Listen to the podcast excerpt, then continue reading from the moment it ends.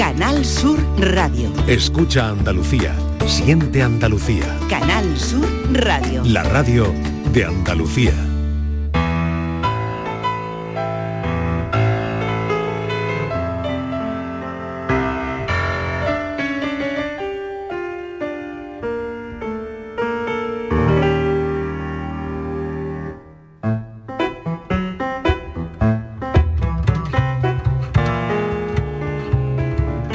Tarde de Canal Sur Radio con Mariló Maldonado.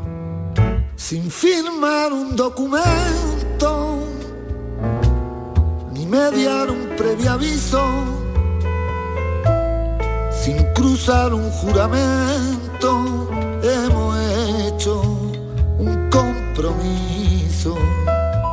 Sin promesas nos marchamos, ni te obligamos ni me obligo. Y aún así sé que soñamos, tú conmigo, yo contigo. Tu destino es como el mío. Si eres vela, yo soy viento. Si eres cauce, yo soy río. Si eres llaga, yo lamento. Nadie habló de enamorarse, Dios así lo quiso. Y tan solo de tratarnos hemos hecho un compromiso. 5 y 6 minutos de la tarde, nueva hora en la tarde de Canal Sur Radio, miedo al compromiso. Ese es nuestro siguiente asunto. El miedo al compromiso no se reduce simplemente a un temor a las ataduras o responsabilidades. El miedo al compromiso esconde, puede esconder muchas cosas. Puede esconder complejo, puede esconder inseguridades, inseguridades incluso de experiencias pasadas, de preocupaciones sobre el futuro. Bueno, hasta aquí todo bien, pero vamos a ver lo que nos dice el experto, Borja, Borja Rodríguez, que está con nosotros, y Estíbaliz Martínez, a la que también le voy a preguntar sobre, bueno, ¿tú qué crees, Estíbaliz, que qué puede haber detrás de ese miedo al compromiso? A ver. Pues yo creo, Marilo, que tal vez mm, decepción, eh, quizá eh, ya no más mm, pasar por lo que has pasado. Te digo, tal, por ejemplo, yo dices, yo no, ¿por qué no?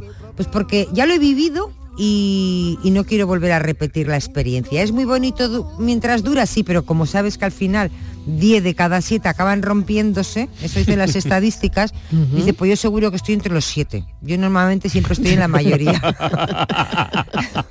Dices, pues, pues mira, pues, pues no.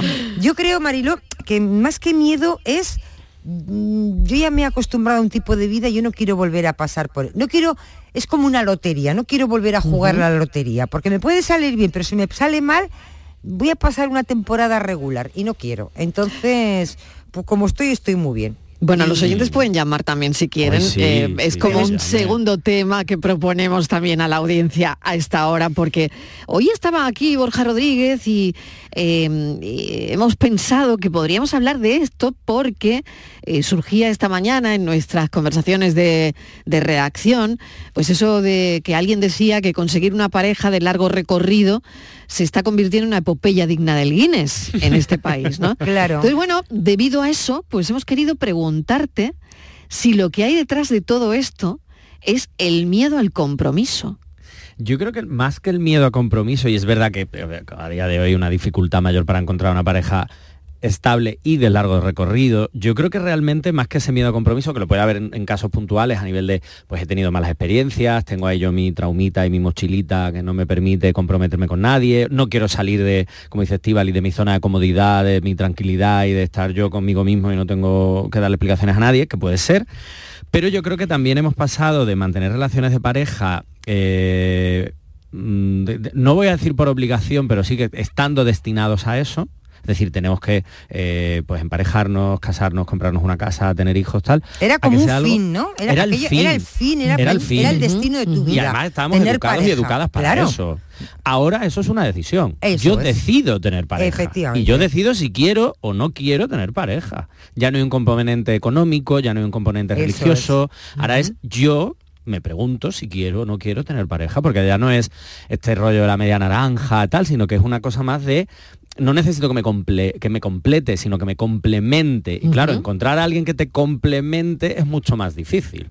Es que de entrada yo soy una naranja entera. ¿eh? Exacto. Claro. Yo soy una naranja. Y Yo soy además, una. O sea, vivíamos- no, no, y, y luego alguien me tiene que complementar, yo qué sé, Claro. pues, otra fruta, pero, Exacto. pero no porque realmente yo necesite mi media naranja. Exacto. Es un discurso muy peligroso y Pero, claro, muy equivocado. No necesitas tu media naranja, ¿no? Marilo, los hombres por un motivo, ¿no? Porque estaban, bueno, pues quizá algunos aquellos de que yo necesito estar en una relación, pues porque necesito una mujer en mi casa que me organice, que me...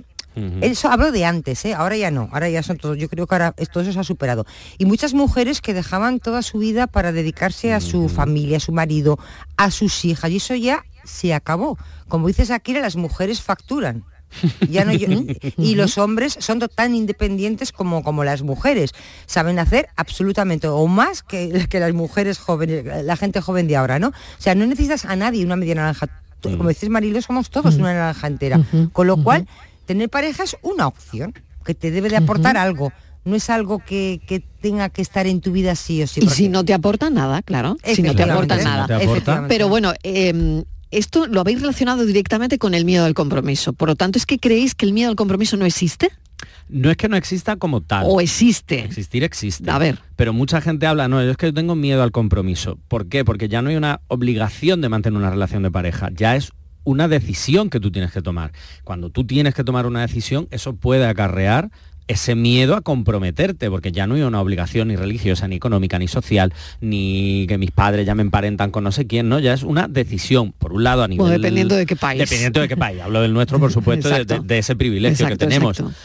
Pero por otra parte, además de esta decisión, las relaciones están basadas en la emoción, en el amor como pilar. Porque Mm. si yo no quiero estar contigo, no siento atracción, no siento afecto, no siento cariño, no siento amor, ¿para qué vamos a estar? Pues estar para nada tontería. Entonces, claro, eso también genera esa sensación de vulnerabilidad, de claro, si yo estoy aquí con esta persona, esta persona me puede hacer daño. Mm, esta persona se puede ir, yo me puedo encariñar y entonces ¿qué voy a hacer? Pues entonces me quedo en mi casa como una tortuga, no me muevo y eso es verdad que también genera ese miedo al compromiso o que las relaciones duren no menos como tal, pero sí que cada vez sea más difícil, como decíamos, encontrar una eh, pareja para un largo recorrido, porque eso Claro. hay que, no hay que olvidar que una relación de pareja es un trabajo. Claro, Es es un que trabajo de jornada completa. Eso es, es que encontrar- De cero, de, de ¿Y todo el día, es eso el es todo el jefe? día. ¿Y quién es el Claro. Ahí, eh, eso es otro tema, el diálogo de aquí Claro, tenemos que claro, complementar. bueno, esto es un trabajo, pero ¿quién manda? Claro. ¿Alguien manda? Y si uno manda mucho y el otro poco, ¿qué? Ya, entonces esa Es- relación ya no va bien. Eh, es, es como una exacto. búsqueda, Eso es, como una búsqueda, ¿no? Intentar encontrar la pareja que encaje contigo, no la pareja Mm. perfecta, porque nadie es perfecto, nada de todo afortunadamente, sino sería aburrido todo perfecto, ¿no? Una, la pareja que encaje contigo. Por eso, eh, yo, por ejemplo, eh, si miramos, vamos, yo no, a nuestros padres, eh, pues con el primer novio, primera novia, con aquel se casaban la mayoría. La mayoría, ¿no? Se casaban con Mm. aquel. Ahora no, ahora no, ahora vemos que hay muchas rupturas, que una ruptura sucede a la otra, a la otra. ¿Por qué? Porque no encuentras esa pareja que sintoniza contigo. Entonces, porque claro, tú no lo sabes, tienes que probar. Esto es como probar unos zapatos, como probar, como probar muchas cosas, hasta que encuentras lo que encaja contigo. Pues esto es lo mismo, ¿no? Tanto mm, los hombres como las mujeres, y no es fácil encontrar a alguien que vaya, según vas cumpliendo años, la cosa se va poniendo más complicada. Claro, porque además estamos hablando de, de ya decido y no necesito tener Claro. una pareja. Ya no me hace falta engancharme a alguien, sino que yo estoy decidiendo y tú y yo podemos estar muy bien hoy, pero a lo mejor dentro de 5 o 6 años a mí esto ya no me cuadra de la misma manera. Y ahí también es cierto que dentro de ese miedo al compromiso hay otra ramita, digamos, que es ese miedo a esas rupturas, porque bueno, una ruptura pues obviamente son complicadas y Claro, son dolorosas Son dolorosas. son dolorosas, pero es cierto que eso también puede hacer que yo diga, para empezar aquí, que estemos bien, que luego rompamos, tal, tú no sabes lo que va a pasar dentro de 10 años. Pero es cierto también que esas relaciones intensas, esas relaciones basadas en, el pilar, digamos, del amor, se convierten en relaciones pues eso, muy intensas. Y siempre hay como ese pequeño miedo, o a veces más grande, de tener una eh, permanente posibilidad de ruptura que mm, eso se me vaya a ir y eso genera ese, un poco ese miedo al, compromiso. Y un, bueno, un truco, que esto es muy difícil de hacer, que no es tan fácil. Hay que tener una gestión muy adecuada, muy adecuada perdón, de, los desacuerdos, de los desencuentros, de, los malos momentos, lo que decía un poco Marilo de eh, no puede haber un jefe más a un lado que en el otro, sino que tiene que ser una relación no del 50%, sino que sea una relación equilibrada. ¿Por qué? Porque yo a lo mejor mm, estoy pasando una etapa de mi vida en la que no puedo darte el 50, te puedo dar un 25 y dar gracias, pues porque estoy muy estresado, porque estoy muy agobiado, porque he tenido un problema familiar, mm, porque tengo una enfermedad, porque me han pasado mil cosas. Entonces la otra persona tiene que arrimar aún más el hombro esa es una gestión muy adecuada de una situación muy complicada, pero para eso yo tengo que tener un compromiso importante con esa persona y con la relación que estamos construyendo. Pues yo digo que todo esto es muy complicado porque ya no es una cuestión de voy a mantener una relación de pareja porque la sociedad lo dice, porque, como pasaba eh, hasta el principio de los 80, no me puedo divorciar, tengo que estar aquí. Ahora es una decisión. Mucha gente dice, no, es que las relaciones de ahora duran muy poco. Mm, poco, porque, o sea, poco en comparación con qué. Antes estábamos obligados a estar en pareja hasta el fin de los días. Ahora cuatro, cinco, seis años, tres años, oye, es un tiempo, que decimos tres años muy a la ligera, pero que ahí hay un montón de días, de tardes y de noches estando emparentado, emparejado con alguien. Entonces, estos también son, son formas diferentes en las que las relaciones se van construyendo. De horas de sueño, no importa, te quiero, me quedo aquí una vida si es por mí. El tiempo se para, mi corazón se aguanta si te digo la verdad. Pero muero por saltar, se hace tan natural quererte bonito es una conversación muy interesante que estamos manteniendo aquí. Eh, tú querías comentar alguna cosa más y yo tengo otra pregunta. A lo que, a lo que decía el, volver a tener otra pareja. A mm. veces eh, yo creo que tener, tener, empezar otra vez de nuevo, hice cuatro o cinco años, vale, has disfrutado de una pareja muy bien, no ha funcionado o ha ido a menos y empezamos con una relación nueva. Pero a veces, claro, eso tiene una cara y una cruz. Dices, qué ilusión, las, mariposas vuelven, eh, no sé qué, qué, qué, qué bonito todo, ¿no? Pero por otro lado dices, qué pereza. Ahora volver otra vez a empezar a contarle mi vida a esta otra persona, porque claro, tienes que empezar a volver a contar, pues mira yo, pues me casé, me separé, mi niña vomitaba, tenía tos, a mí me pica, tengo alergia al esto, no me gusta aquello. Es como un poco, eh, ¿sabes? A mí a veces eh, pienso, uff, ahora tengo que volver a contar la vida otra vez mi mm. vida a otra persona, ¿no? O que escuchar la vida de otra persona, que a veces dices, es que no me interesa en absoluto, o sea, no. Pero eso, eso, eso no sé si, si es pereza y también te frena un poquito, Borja. Hombre, puede haber dos factores. Uno, pereza, de, mira, a mí no me apetece meterme otra vez en este mundo de citas o en este mundo de conocer gente, puede ser, o que estás metida, no te digo en un mundo de citas, pero si estás predispuesta a conocer gente y te sientas con una persona a tomarte un café, a tomarte un vino, a cenar tranquilamente en esa cita y tú dices, madre mía, qué pesadez de persona humana. No es que sea pereza, es que no te apetece contársele nada porque es que esa persona es un plomo. Claro. Entonces, claro, pueden ser ambos factores, pero es cierto, yo siempre digo que hay eh, esa, cosa del, del, que te apetezca, te tiene que apetecer. O no, no digo apetecer como una búsqueda mm, de, ansia viva por encontrar el amor, sino que tienes que estar abierta y predispuesta a ello. Y cuando esa persona llegue, si es que llega, te apetecerá contar y te apetecerá experimentar, pero no, como una búsqueda continua, a la desesperada, porque las mariposas en el estómago, que son muy bonitas, pero como dice una amiga mía, eso no es amor, eso es ansiedad. Eh, eso es verdad. Con, 20 años, con 18 años, ese primer amor, por supuesto. Sí, está muy bien, pero ya depende, ¿no? ya Cuando vamos cumpliendo años ya lo de mariposas. Y a lo mejor esas mariposas están, pero están de una manera completamente diferente, porque tenemos que tener en cuenta también la experiencia que te dan esas relaciones, eso tú lo llevas contigo de todos esos aprendizajes. Entonces la ilusión, por supuesto, está ahí, pero a lo mejor ya no son exactamente mariposas, a lo mejor es solo una mirada, es un roce, que son muchos factores diferentes. Yo quería hacerte una pregunta, Borja. Eh, ¿Cómo puede una persona distinguir alguien que empieza una relación? ¿Y cómo puede una persona distinguir entre un miedo sano y natural al compromiso. Hmm. Es decir, que es lo que podemos tener todos en un momento Ujú. dado, por lo que tú decías, ¿no? Porque no sé a lo que me enfrento, eh, bueno, todo este tipo de cosas, un- una relación nueva, a un miedo que pueda ser limitante. En el momento en el que ese miedo me paraliza, es un miedo chungo. Si el O sea, te paraliza para hacer qué, para, para, Para- seguir, para para, ser- continuar con la relación normal, ¿no? para continuar con la relación, para eh, darte a conocer a esa persona, para, por ejemplo, eh, no tener miedos que sabes que son completamente infundados, porque ahí hay también tu parcelita, como digo yo, de, de- de pequeño boicot a, a- a entablar una relación con alguien, porque ese miedo al compromiso o ese miedo a que te puedan hacer daño, eso siempre está ahí. El miedito este, de este mm, hormigueo en el estómago, que no hablo de mariposa, sino ese hormigueo, esa, ese miedito, pero a la vez ilusión, ese miedito está ahí, eso es natural, ese, miedo es el que te impulsa, esos miedos completamente diferentes, el que te limita y te paraliza y además genera unas sensaciones que no tienen nada que ver con la ilusión y con el amor, ahí se, se ve muy claro porque se siente de una manera Claro, muy fácil. y también otra cosa, Estivali, no sé tú qué piensas, pero que esto te puede pasar con algunas personas y con otras no.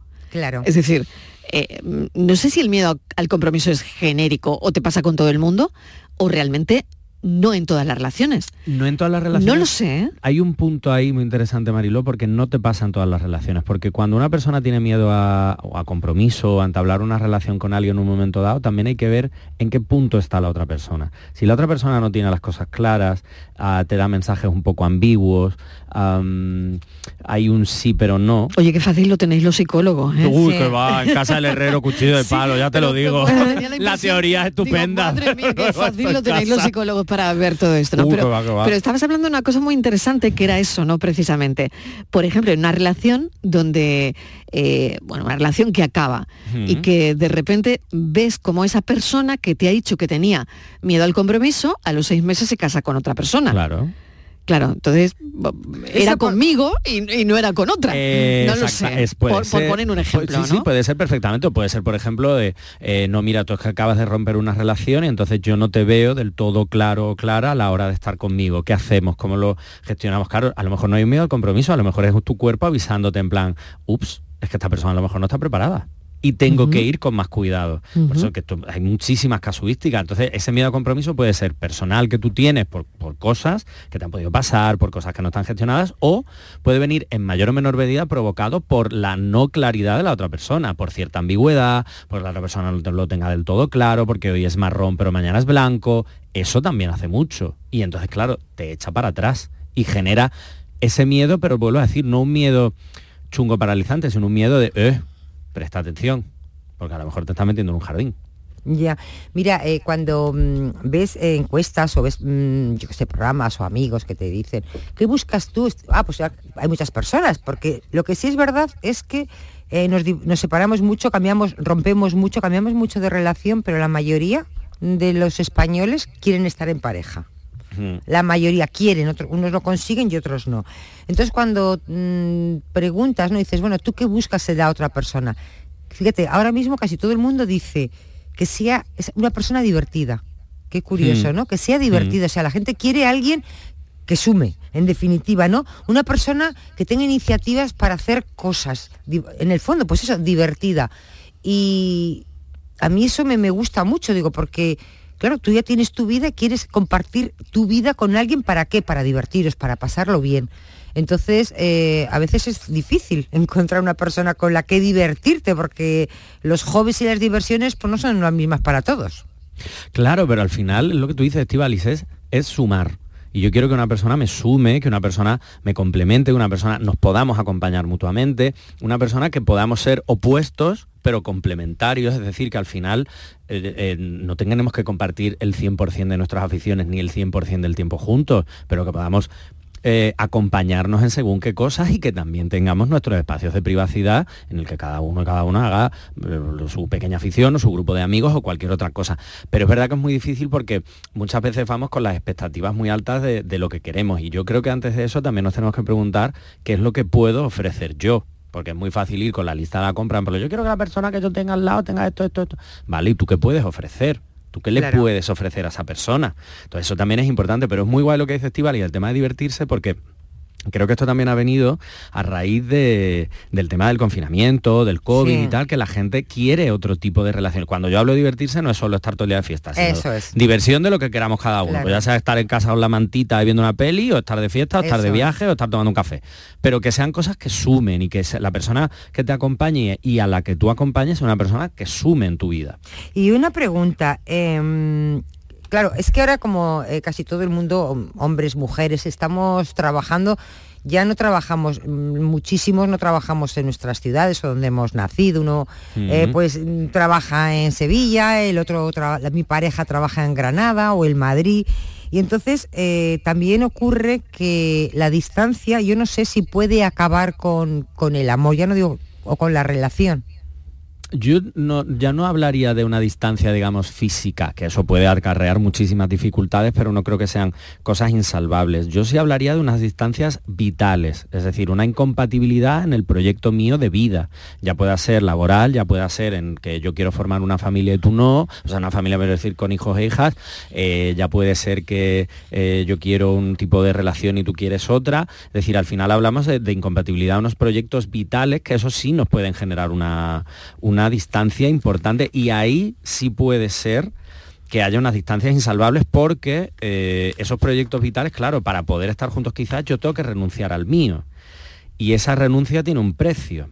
Y ese precio normalmente suele venir en forma de reproche, de malos modos, de acusaciones, de yo he dejado esto por ti. Hay una peli que a mí me encanta, con una peli de mis pelis favoritas del mundo mundial, que es La La Land, que en La La Land habla precisamente de esto, de cómo dos personas con, que se quieren, que se adoran, que se gustan, que se atraen, tienen dos proyectos vitales completamente distintos y para poder realizarlos, o uno o la otra abandonan su proyecto o se tienen que separar.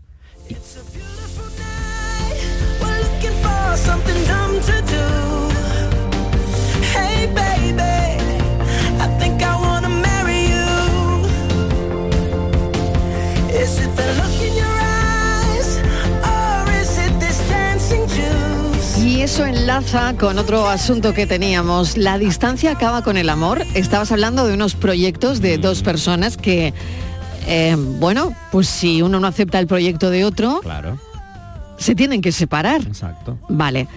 ¿La distancia acaba con el amor?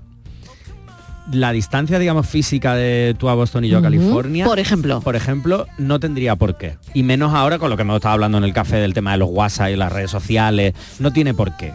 No, no, yo creo que no. Hay relaciones que acaban, hay otras que no.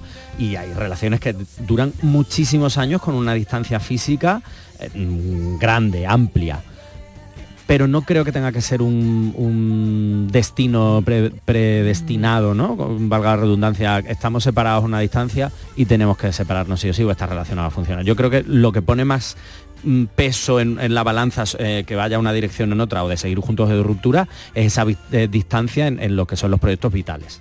Yo estoy de acuerdo contigo, Borja, porque eh, aparte la distancia física, ¿no? O la-. Si a veces eh, convives con la misma persona y no te ves en toda la semana, porque uno se levanta y el otro, cuando uno se ha ido, el otro aún no se ha levantado, cuando uno llega, el otro ya se está acostando, porque tenemos pues eso, nuestras vidas, y eso es muy complejo. Entonces, Muy normalmente eh, durante la semana, pues vivas en la bajo el mismo techo o en techos diferentes, al final no convives. Entonces, Por, es- por eso es tan importante, Estival, cuidar las relaciones, o sea, el, el hecho de, de los detalles, de las conversaciones, de negociar según qué cosas necesitemos, de, tanto de espacios como de, de nuestras propias necesidades. Y el compromiso del que hemos hablado antes, es decir, es que eso es básico para poder mantener cualquier relación, en cualquier sentido, y, y ya sean con las distancias que sean. Y por supuesto, una comunicación, una empatía, humildad, es que por eso decía antes que es que mm, un trabajo, o sea, una relación de pareja es un trabajito a jornada de 24 horas al día, porque requiere de mucho esfuerzo, también tiene mucha recompensa, pero requiere de todo eso, de lo que tú dices, Tíbal, de una pareja que prácticamente no se ve, aunque vivan juntas, claro, tú necesitas seguir conectando con esa persona, esa persona y tú necesitáis seguir dando pasión a esa, a esa unión. Cuando hablo de pasión no solo hablo de sexualidad, hablo de dejar notitas, de un mensaje de te quiero, de una mirada, de un roce, de un buenos días, de eh, lo que de dejarte el café hecho, lo que sea, con tal de entender que a pesar de esa distancia momentánea, o bueno, por los trabajos o por lo que sea, seguimos aquí luchando, interesándonos y cuidándonos, que al final es uno de los pilares básicos de una relación. Marry me. Aquí está Patricia Torres. Hola. hemos traído. Patricia Torres, bienvenida. Gracias, ¿qué tal? Bueno, que queremos sacarte a bailar. Sí, ¿no? Voy a practicar Hombre, con vosotros. Claro, porque queda justo un mes para la boda de Patricia Torres. Un mes, María. mesecito Así que, de bueno, nada. ¿le quieres preguntar algo a Borja Rodríguez?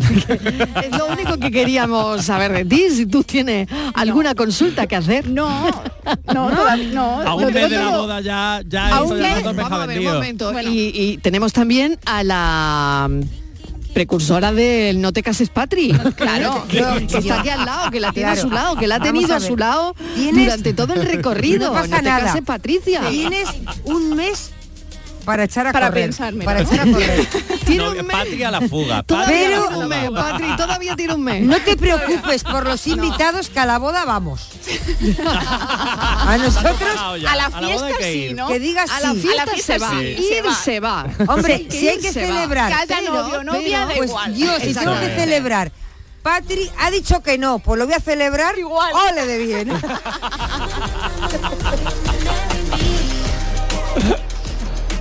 Qué bueno, ¿no? Por favor. Bueno, pero nada que decir, Patria, a ver, mandarle un saludo a Carlos, no sé, de, de- bueno, de mi parte le mando un abrazo. Sí, le mandamos un abrazo a Carlos. Pues nada, que está, él está muy nervioso, ¿eh? ¿Quién? Yo, ¿Ah, sí? ¿Tú no? ¿Y tú no? Pues fíjate que yo no ¿Y estoy tú no? Ella No se fía de ti, no se fía de ti, no se a fía ver de si los ti. nervios te llegan en el último minuto. momento, sí, sí. Fíjate, Marilo, él está más nervioso, pero yo estoy como más emocionada. Es decir, a lo mejor Ah, bueno. me hablas de la boda y a lo mejor ya estoy ahí que me parece que voy a empezar a llorar, pero es por Bueno. emoción, ¿no? De todo lo que implica, de, de que van a estar ahí la familia, los amigos y, y Los meses un- prepara- preparando. Claro, y que, guía, y que claro, salga que- todo y que salga todo bien. ¿Qué él- te ha costado más preparar? A ver.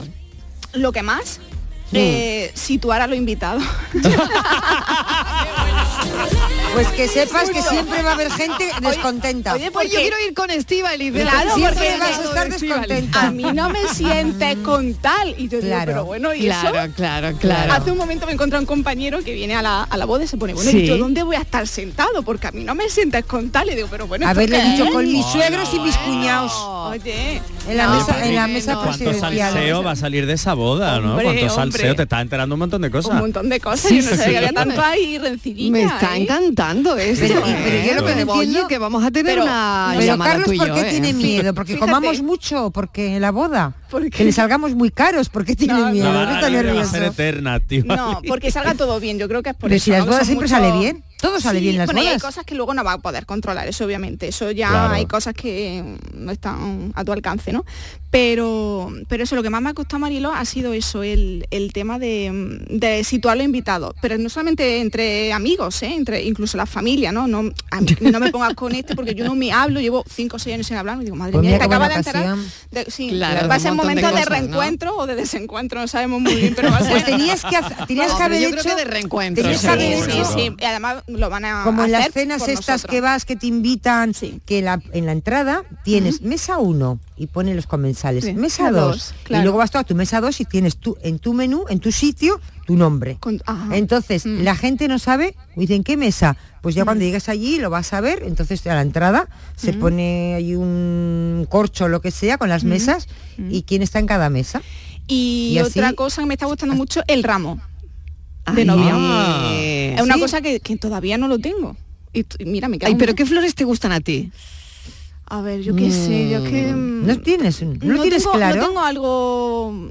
No sé, no sé de verdad, Sí. lo tengo, estoy muy perdida. Porque el ramo hay que llevarlo sí o sí. Sí, hombre. Sí. y ¿Todas las novias llevan ¿no? Ramo? Casi todas. Sí, ¿eh? muy Porque para- bonito. pero el ¿no? ramo, porque, ¿qué porque tú crees significa? que es sin ramo. Pero el No, no, ramo, porque ¿qué digo, como significado si tiene? si Mira, mira no- Borja lo que te propone sin ramo. no- que no vaya, ¿no? Hombre, es que hay que Pero- tirarlo después Pero para que claro, alguna y luego amiga que- lo claro, coja. lo coja. Pero el ramo, ¿qué y que va significado coger tiene? Estíbaliz, lo va a coger Estíbaliz. Sí, Sí, lo va a coger? yo, hombre, por favor, me voy a arañar Hombre. con cualquiera. Pero ¿qué significado Pero fíjate tiene? que Estivali me iba a dar el suyo. Y yo digo, no, no, que a ti te da mala suerte. ese no. Ese no, Lo gracias. tenemos claro. No, amiga.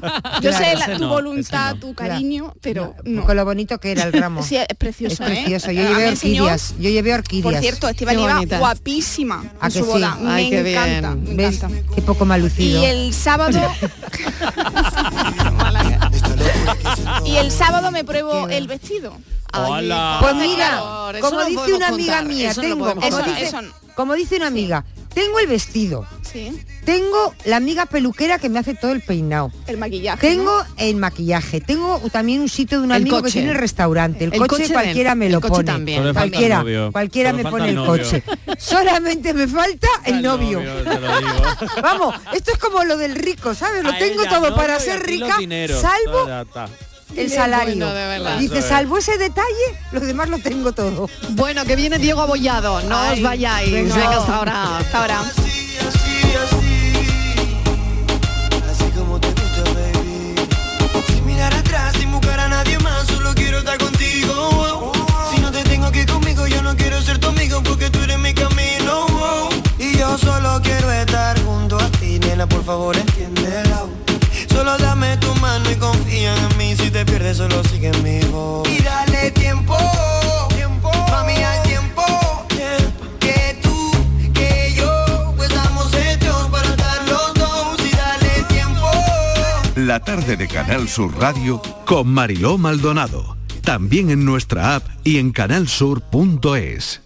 Con la Agenda España Digital 2026 todos somos protagonistas de la transformación digital de nuestro país. Da igual si eres Edu, Judith o Aurelio, si tienes 20 u 80 años, da igual tu origen, si eres de campo o ciudad. Bienvenida a España Digital, aquí y ahora. Gobierno de España. Campaña financiada con los fondos Next Generation, Plan de Recuperación.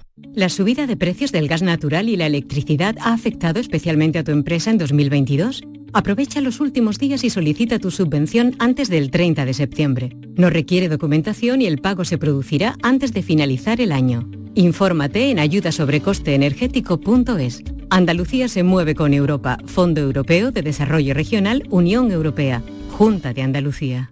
¿Quién no ha sentido la necesidad de vivir y disfrutar de experiencias culturales? De ir al cine, de devorar novelas y cómics, de emocionarnos a boca llena. Es lo que muchos llaman hambre de cultura. Y para saciarla, os recomendamos visitar la exposición Las Edades de Pablo, disponible en la Casa Natal Picasso de Málaga hasta el 1 de octubre. Hasta finales de año, los mayores de 65 años pueden disfrutar del cine un día por semana por 2 euros. Localiza tu sala en la web del Ministerio de Cultura y Deporte. El 27 de noviembre se cumplen 25 años del fallecimiento de la poeta Gloria Fuertes y el 10 de diciembre será el centenario del nacimiento del escritor e intelectual Jorge Semprún. Os animamos a visitar la librería o biblioteca más cercana y acercaros a dos figuras claves de la literatura. disfruta de la cultura. Disfruta del renacimiento cultural. Es una iniciativa del Ministerio de Cultura y Deporte. Hay infinitos motivos para venir a Andalucía. Pero hay uno que siempre hace volver. Tomás y Pablo y Susana y Rocío. Porque ellos, ellas, todos y todas las profesionales que cada día dan lo mejor con una sonrisa, son la luz de Andalucía. Vienen por Andalucía. Por ti, vuelven. Consejería de Turismo, Cultura y Deporte. Junta de Andalucía. Si mezclas Andalucía, el fin de semana y la radio, sale gente de Andalucía. Disfruta de un programa en el que sentimos Andalucía a través de su gente, en el que nos dejamos seducir y nos enamoramos de una tierra repleta de tradiciones, de una gastronomía de bandera y de un patrimonio fascinante. Y todo a través de su gente. Gente de Andalucía, los sábados y domingos desde las 11 de la mañana, con Pepe da Rosa. Canal Sur Radio. La radio de Andalucía.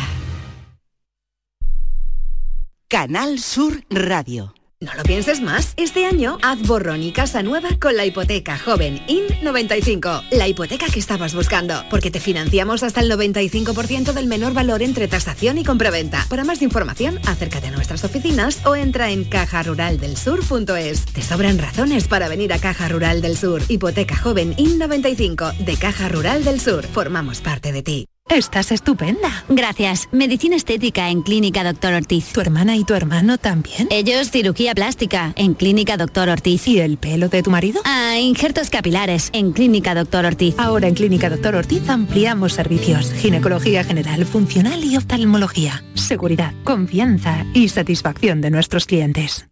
Tienes una cita con la diversión y la cultura en Los Molares. El 7 y 8 de octubre visita la Feria de la Seda a los pies de su castillo. Trasládate a la época medieval con un evento que te sorprenderá con talleres, mercado de la época, paseos en burros y dromedarios y mucho más. Organiza Ayuntamiento de Los Molares y con la colaboración de ProDetour, Diputación de Sevilla. Niño, tráeme algo fresquito de la nevera. Pero papá, si esto está más caliente que el queso de un San Jacobo.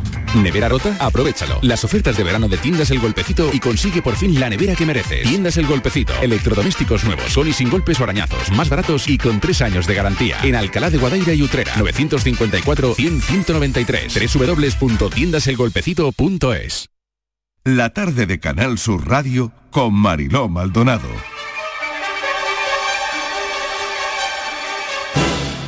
Estamos de celebración de Coca-Cola en Andalucía. Vamos a un museo o vamos a recorrer lo que tengamos que recorrer con nuestro hombre de la cultura, con Diego Abollado. Es un refresco que ha sido siempre algo más que un refresco. Ya sabemos que Andalucía es una tierra llena de historia, de tradición y de cultura y queremos saber la implicación de Coca-Cola en todo esto. Diego Abollado, ¿qué tal? Bienvenido. ¿Qué tal? ¿Cómo estás, Mariló? Muy pues bien. Sí, tú sabes que a mí lo que me gustan son los museos, que aunque sea en este caso vamos a ir a un museo imaginario, pero tú imagínate un museo donde, donde, se, donde se pudiera colocar obras tan sumamente emblemáticas como, como La joven de la perla de Vermeer, como el, el- el naufragio de Turner o, o, por ejemplo como el dormitorio de Arles de Van Gogh. Imagínate un museo que tuviera estas obras maestras que afortunadamente están repartidas por otros museos. Pues fíjate que esto es lo que se ha conseguido con un spot, con un anuncio de Coca-Cola eh, increíble, que es donde se reúnen todas estas obras emblemáticas y partiendo de un cuadro real, de un cuadro que tiene que ver con Coca-Cola, el cuadro que pintara Andy Warhol en el año 1962, se van pasando entre todos estos cuadros una Coca-Cola para poder animar a un muchacho que está falto de inspiración y un tanto dormido. Ya está sonando el spot.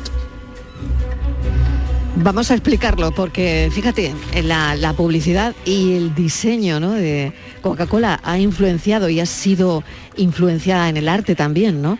Eh, por ejemplo, con este spot, como tú dices, ¿no? Es eh, Tremendamente moderno. Hay que, hay- muy hay- moderno, que vayan a buscarlo, que lo vean. también, de alguna es un, forma, ¿no? Es un espectáculo visual, realmente. Que vayan a verlo a YouTube, porque se emita o no se emita ya en las televisiones, importa menos, aunque nosotros tenemos una televisión muy importante que es Canal Sur y que hay que ver, siempre lo digo, pero en este caso que vayan a las plataformas y busquen anuncio Coca-Cola Arte o Masterpiece, que es el nombre en inglés de, de- de este anuncio que suena, y de verdad que es precioso cómo se van pasando todo, todos estos personajes del, mundo del arte, también está el protagonista del grito de Munch, y se van pasando una Coca-Cola, la Coca-Cola de Warhol, para refrescar a un chico que te digo que está falto de inspiración en el museo. Claro, Es todos los protagonistas de esos cuadros son los que se pasan el refresco, ¿no? Efectivamente, se van pasando el refresco, por supuesto, de una manera vertiginosa, no te vayas a creer que es fácil. Y algo muy interesante, además, y muy bonito, es que además a la vez también hay otros personajes de otros cuadros que no son cuadros tan sumamente conocidos. Son cuadros de artistas contemporáneos, artistas emergentes, además de distintas, de distintas zonas del mundo, porque hay Coca-Cola siempre ha sido muy sensible en no hacer siempre una lectura del arte muy occidentalizada o muy europeísta o muy eurocentrista. Y hay también personajes mm, de, de Asia, de África, de, de artistas emergentes de Asia y de África contemporáneos que conviven ahí con la joven de la perla de Vermeer. Llego que decirte una cosa, echo de menos una menina, pero bueno, me voy Sí, a oye, yo- mira, te lo iba a decir, Diego, te lo iba a decir, te lo iba a decir, pero digo, bueno, eh, la verdad es que hay una buena representación, magnífica representación de arte, ¿no?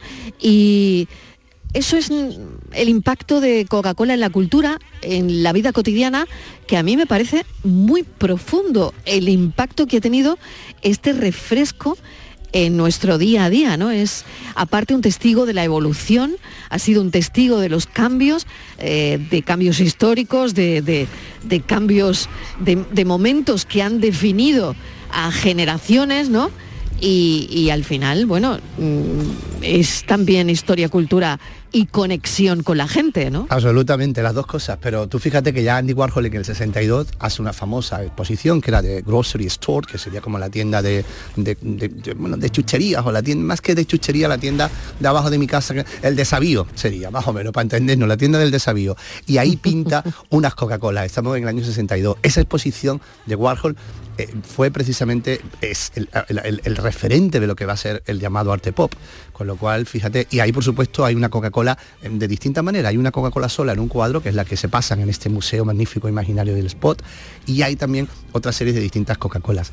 Coca-Cola que pinta Warhol porque quiere, porque, para, porque es un icono, ¿no? De alguna manera él decía que la Coca-Cola, una de las grandes cosas que tenía en América, que era parte de ese sueño americano era que lo, que lo bebían todo el mundo, que la Coca-Cola lo mismo estaba, en, lo bebía un vagabundo y lo bebía el presidente de los Estados Unidos. Cosa muy interesante hoy día que cada vez parece que, que- que- que tenemos más, De alguna, claro, de alguna forma. más eh, distancia social, fíjate. Sí, bueno, igualaba, ¿no?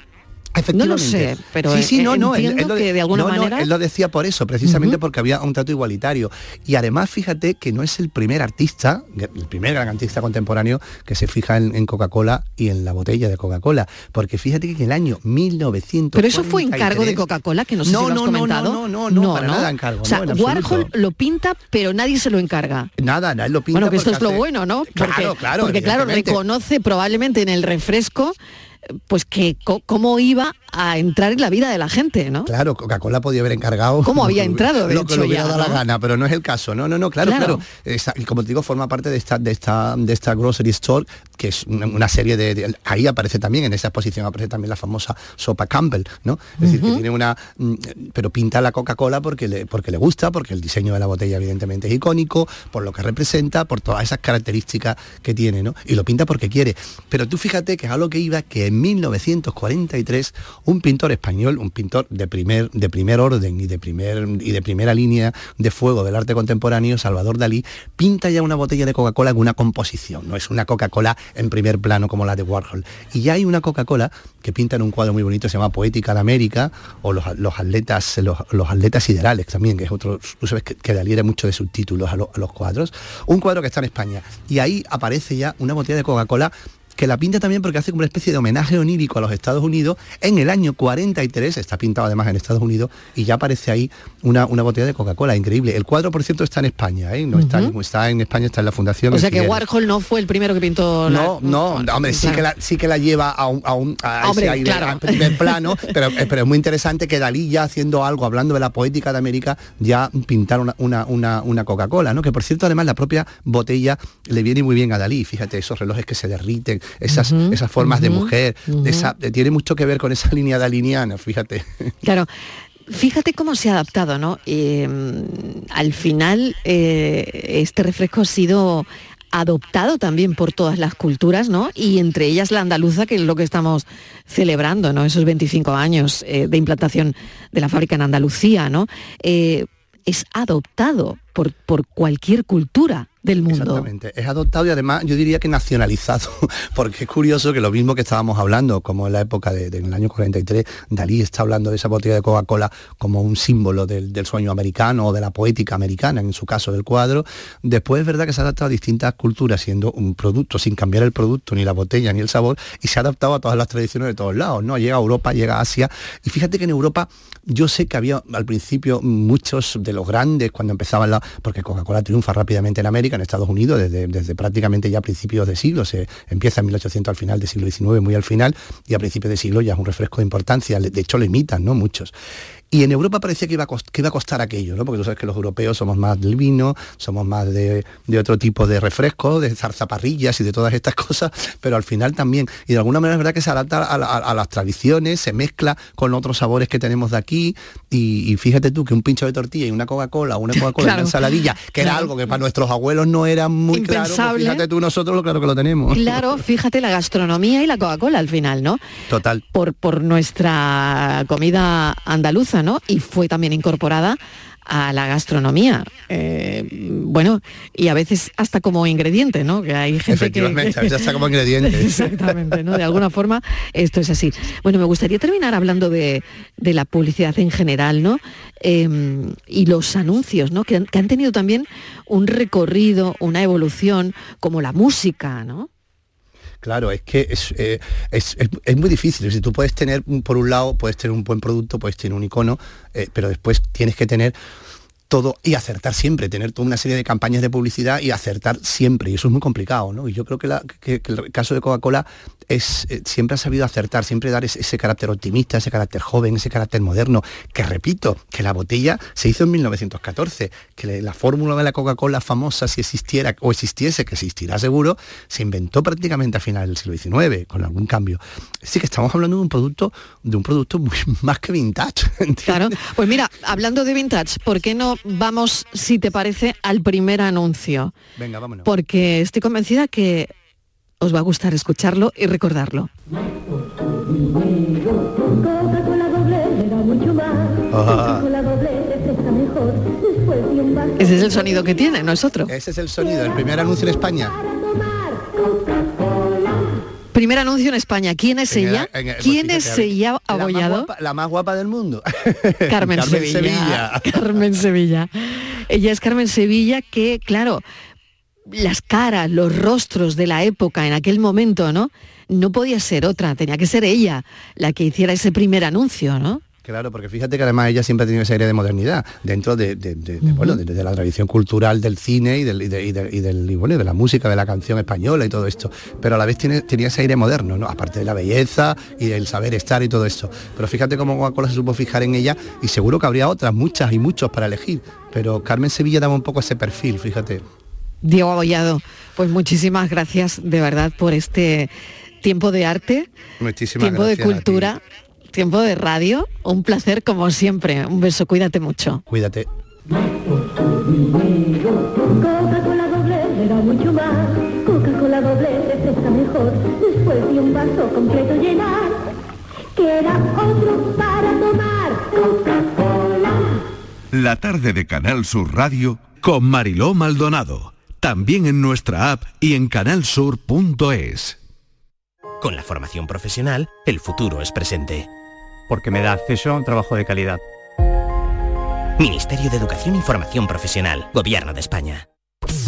Cabaret Festival llega al centro hípico de Mairena del Aljarafe con Yo fui a EGB, la gira en concierto el 23 de septiembre. Entradas a la venta en el corte inglés, con el apoyo institucional del Ayuntamiento de Mairena del Aljarafe, Diputación de Sevilla y la Consejería de Turismo, Cultura y Deporte de la Junta de Andalucía, cofinanciado con fondos europeos. Vive tu mejor verano en Mairena del Aljarafe con Cabaret Festival. Hambre de librerías, de bibliotecas, de devorar novelas y cómics. Hambre de bailar y ver bailar. Alimentarnos de teatro, de ópera, de zarzuela, de conciertos, de museos y exposiciones. Hambre de aplaudir. Hambre de renacer, de revivir, de reencontrarnos. Cantar, leer, escuchar, mirar, vivir. Emocionarte a boca llena. Hambre de cultura. Ministerio de Cultura y Deporte. Gobierno de España. Te levantas muy temprano, madrugas mucho, trabajas o estudias de noche. Mucho ánimo. Cuando casi todo el mundo duerme menos tú, ya estamos contigo. En la mañana de Andalucía, el Club de los Primeros con Charo Padilla. Y ya van cuatro temporadas. Yo me sorprendo cada año. No imaginé que hubiera tanta gente trabajando de noche. Y es otro mundo, ¿eh? Y el éxito de este programa son los oyentes. Son un club lleno de mucha vida. Que son lo mejor de lo mejor. A mí me da mucha felicidad. La mañana de Andalucía. El Club de los Primeros de Canal Sur Radio. Con Charo Padilla. De lunes a viernes desde las 5 de la mañana. Canal Sur Radio. La radio de Andalucía. La tarde de Canal Sur Radio con Mariló Maldonado.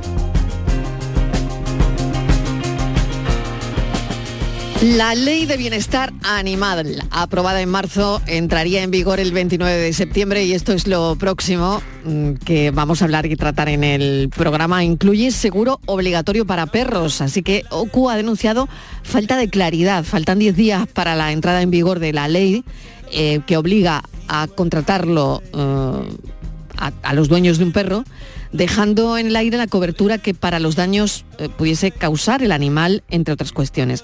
Vamos a hablarlo de esto rápidamente con Cutiño, delegado de la OCU en Andalucía. José Carlos, bienvenido. Hola, muy buenas tardes. Bueno, lo tenéis claro, no eh, hace falta un seguro obligatorio. Eh, cuéntanos un poco sobre, sobre esta historia que nos hemos co- encontrado esta tarde. Pues sí, eh, lo que está claro es que es necesario el seguro obligatorio, ya no solo para los que tienen perros de razas que, de las que se consideraban como peligrosas, sino que ahora mismo cualquier perro que tenga requiere eh, de ese seguro de responsabilidad civil ante posibles daños que pudiera causar. ¿Qué es lo que pasa? Que esto tenía que entrar en vigor el 29 de septiembre y eh, dependía de un desarrollo reglamentario posterior que dejara claro qué tipo de seguro el que hay que hacer. ¿eh? Básicamente sabemos que tiene que ser un seguro con cobertura suficiente para cualquier raza de perro y que además cubra con independencia de quién esté en ese momento con, la, eh, con el cuidado del perro. Es decir, eh, que tiene que es un seguro que asegura lo que haga el perro con independencia en qué manos se encuentre.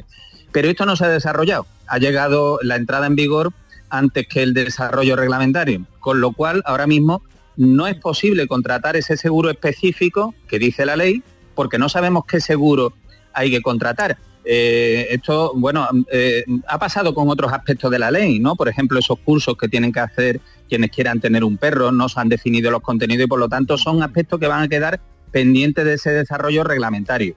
y mientras tanto, bueno, pues Sí, ah, te decía que, claro, que lo que ocurre es que hay una serie de puntos en esa ley que no se han desarrollado y como tenemos ahora mismo un gobierno en funciones, no pueden aprobar el reglamento, terminar el reglamento de la ley porque están en funciones, tiene que haber un gobierno consolidado, con lo cual es una ley que se ha desarrollado eh, de aquella manera, sin cerrar, y tenemos todos esos problemas. No sabemos qué seguro hay que hacer al perro, no sabemos si el seguro de la casa te lo incluye, no sabemos si un perro de estos pequeñitos, pequeñitos que lo llevas en el bolso tiene que tener un seguro. Claro, pero la ley entra en vigor el 29 de septiembre, lo estamos comentando, y, nadie sabe nada, ¿no? Exacto, ese es el problema. Claro, José Carlos. Claro, eh, se va a quedar con, muchos vacíos, ¿no? Claro. Eh, sí es cierto que el reglamento es una norma administrativa de desarrollo de, la ley, pero evidentemente la situación mm, parlamentaria que tenemos pues eh, evita las consignas para el desarrollo de esa ley conforme al espíritu de la misma. claro, es que la gente se estará preguntando, claro, José Carlos, el problema es que la gente, y, por eso traemos esta noticia de interés para todas aquellas personas que tengan un perro, Claro, pues ¿qué, qué, pasa? ¿Qué tienen que hacer? ¿Tienen que contratar el seguro? ¿No? ¿Cuánto vale? ¿Cuánto no? Eh, en fin, no lo sé. Eh, pues ¿Bajo qué epígrafe? Claro, es que nos vamos a encontrar con una situación que incluso los seguros que podíamos tener ya, que nos daban cobertura, por ejemplo, los seguros del hogar, suelen eh, tener una cobertura sobre la responsabilidad civil de daños que pueda causar eh, los animales de la casa. ¿Esto qué pasa ahora? Pues que el seguro al cambiar de voluntario a obligatorio puede hacer que esas coberturas cesen. Por, lo tanto, eh, nosotros sí advertimos de momento, con independencia de que no es posible hacer el seguro que dice la ley, nosotros decimos es bueno tener un seguro porque el perro en un momento dado, por cualquier circunstancia, puede causar un daño y esto puede ser un riesgo patrimonial. Es bueno tenerlo, pero por ejemplo, lo que deberíamos de hacer es ponernos en contacto con nuestra aseguradora de vivienda, nuestra multirrego y, y preguntar ¿En qué situación queda ese seguro que antes nos amparaba frente a la responsabilidad civil de los daños que causara el perro? Si es necesario emitir un suplemento, por ejemplo. Ampliarlo, o sea, como una especie de ampliación como una ampliación y que además se pida un suplemento específico para poder acreditar que al menos tenemos ya una cobertura y también eh, que se amplíe pues a las circunstancias que prevé la ley, ¿no? Lo, que yo decía antes, no solo está asegurado el perro cuando esté en poder del titular del seguro, sino cuando se encuentre en poder de cualquier otra persona. Hay que especificar, por ejemplo, las cantidades aseguradas. Eso no está ahora mismo eh, claro cuánto va a hacer. Eh, ahora mismo los seguros que te pueden cubrir, los que podemos tener voluntarios multirriesgo en el hogar, pues normalmente no, van a pasar del millón de euros. Los seguros de accidente, como mucho, eh, los 3 millones. Eh, nosotros entendemos que aquí se va a optar por, por coberturas mucho más amplias, como pueden existir, por ejemplo, en el seguro de, obligatorio de circulación.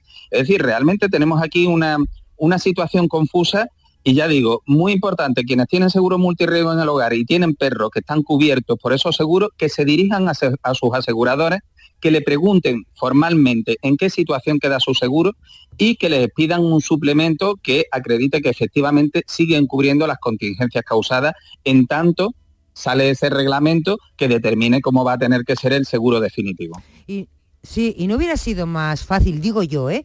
Eh, dejarlo en stand-by hasta que se forme el gobierno y lo dejen todo clarito para que nadie eh, acabe loco, porque esto lo que va a acabar es que todo el mundo va a acabar en los tribunales. Esto va a colapsar al final, porque es que esto no va a ser de otra Eh, manera. Aquí hay circunstancias complejas porque eh, tenemos claro que no se puede pedir, no se puede exigir un seguro específico cuyas condiciones no se han establecido Claro. todavía. Eso evidentemente es decir que existe una situación de suspensión de hecho, pero sí que puede darse el hecho de que al entrar en vigor la ley eh, y determine que los seguros tienen que eh, van a tener ese carácter obligatorio, deje sin efecto los seguros voluntarios, con lo cual sí nos está afectando la entrada en vigor de la ley no nos está obligando a hacer el nuevo seguro cuyas condiciones aún no conocemos, pero sí está afectando a los que pudiéramos tener, con lo cual esta situación mm, evidentemente no debía de haberse dado. Eh, este reglamento tendría que haber estado antes de que la ley entrara en vigor y si no se debían de haber puesto en, en marcha algunas disposiciones transitorias que facilitaran la comprensión de la norma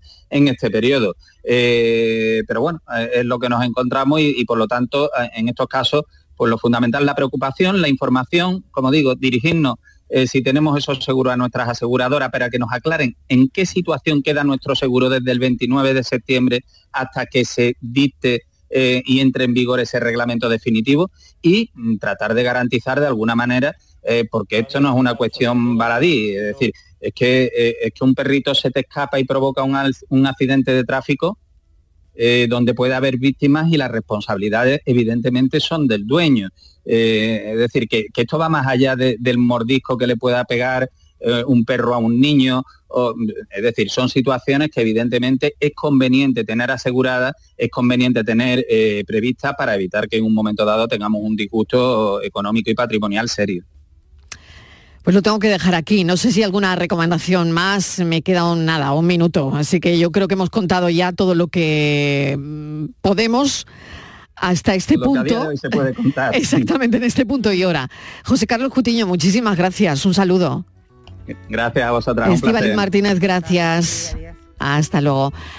Dentro de un instante vamos a hablar del Alzheimer. Hoy es el Día Mundial y ya saben que a las seis en punto de la tarde en el programa Por tu Salud vamos a abordar este asunto con pacientes, con enfermos y sobre todo también con doctores, con médicos.